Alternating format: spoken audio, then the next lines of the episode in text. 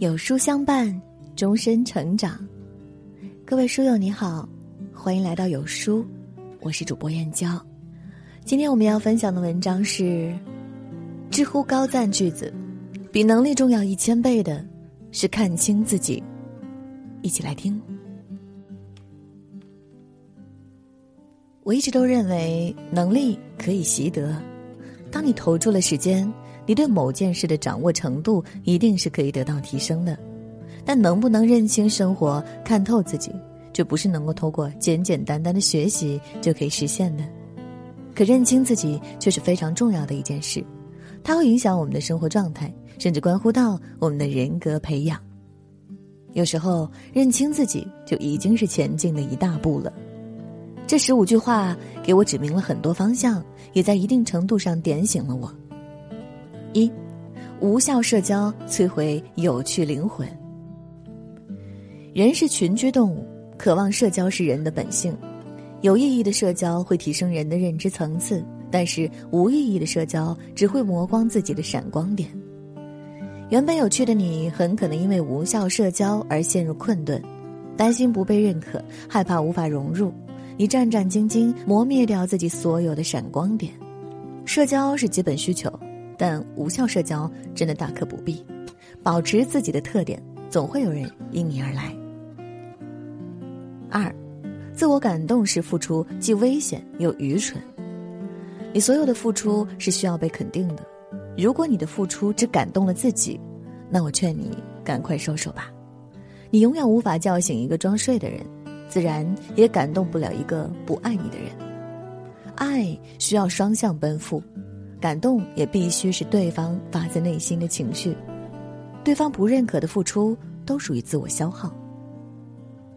三，你的努力里藏着父母暮年的安稳和孩子未来的底气。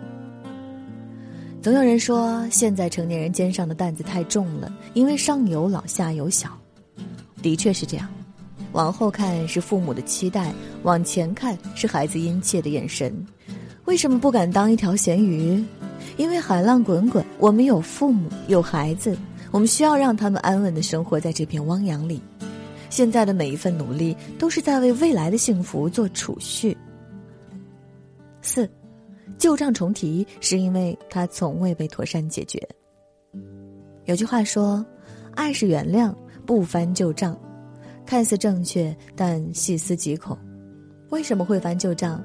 因为这件事没有被妥善解决，它一直像一根刺一样扎在那儿，一碰还会疼。对待所有争执矛盾，不是凑合着过去算了，而是要把这事儿解决掉。这件事的背后是情绪问题，还是观点不合？拎出来讲清楚，感情不仅会缓和，还会增温，因为你们都知道了对方的底线。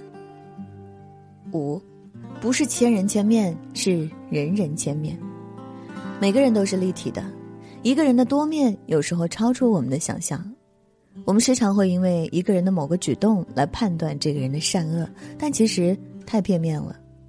这个世界早就不是千人千面了，而是人人千面。有些人看起来善良淳朴，实则内心阴暗；有些人看起来冷漠无情，实则内心温暖。你看到的不一定是对方真实的一面，也不一定是对方的一个固定面。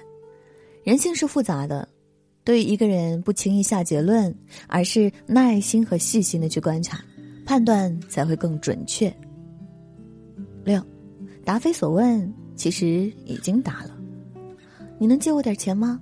我孩子马上要上大学了。你觉得他能借给你钱吗？当然不能。他用答非所问的方式回答了你的问题。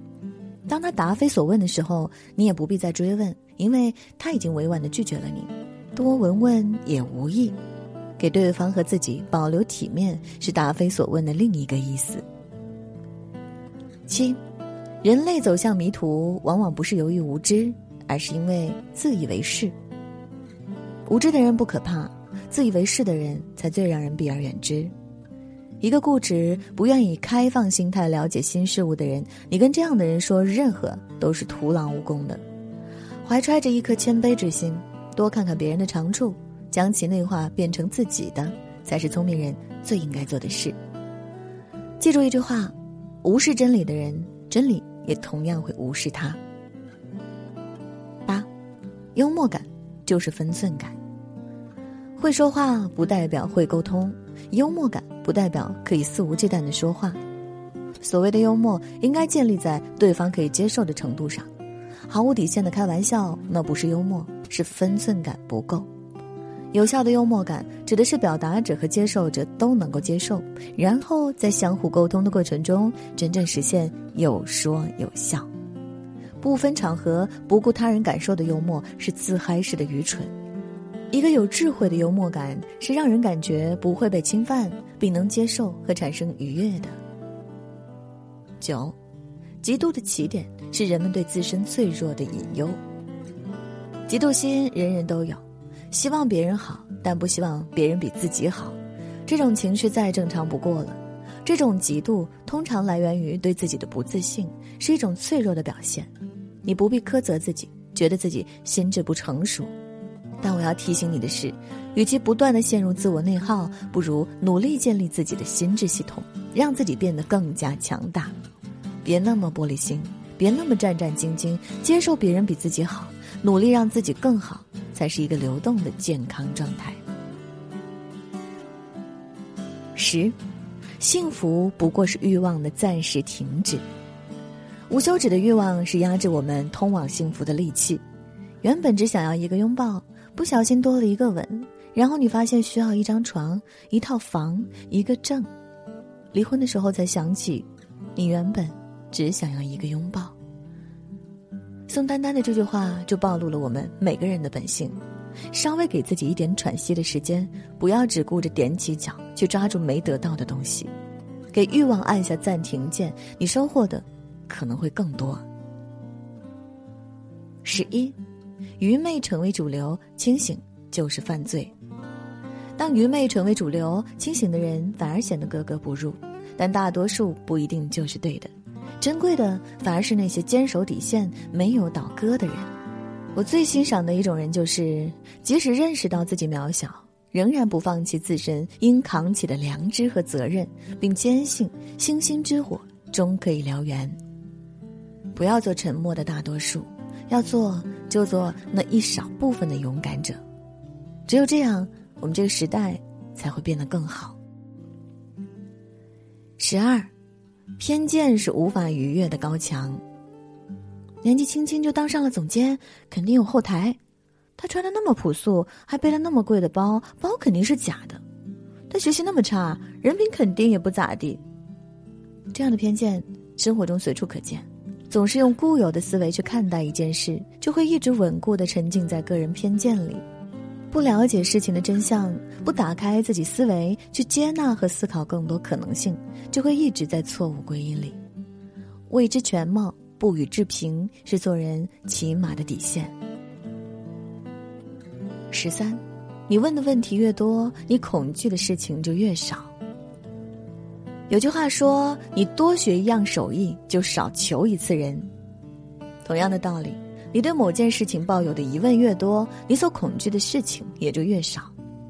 前进的道路大多是曲折的，坚持不下去是因为有畏难情绪。但当你尝试着根据问题去找答案，你就会发现那种畏难情绪就会慢慢的被稀释。通过提问去解决问题，永远都是解决问题的第一要义。十四，无需时刻保持敏感。迟钝有时候也是一种美德。尼采在《人性的太人性的》里写：“无需时刻保持敏感，迟钝有时极为美德。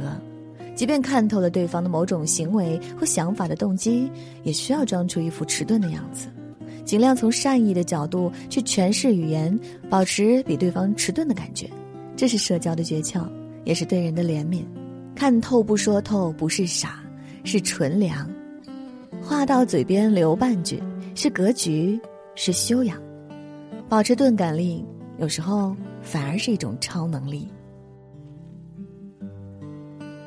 十五，把期望降低，所有的遇见都是礼物。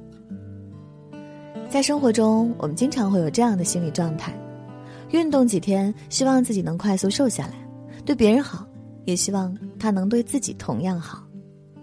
看完一本书，希望能立刻记住里面的要点。如果无法实现最初的期待，内心就会产生抵触情绪。但你要知道，很多事情都不会按照我们想象中发展。与其一直期待结果，不如把当下的每一步做好。有时候，生活就是充满了玄学，越刻意越得不到，无心插柳反而柳树成荫。既然无法决定结果，那就做好当下的每一步吧。降低期待，尽力而为，就是对自己最好的答案。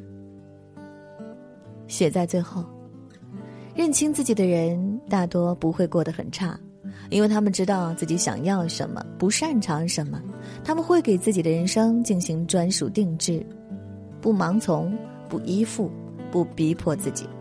这样的人才算是看透了生活的真相之后，依然热爱生活的人。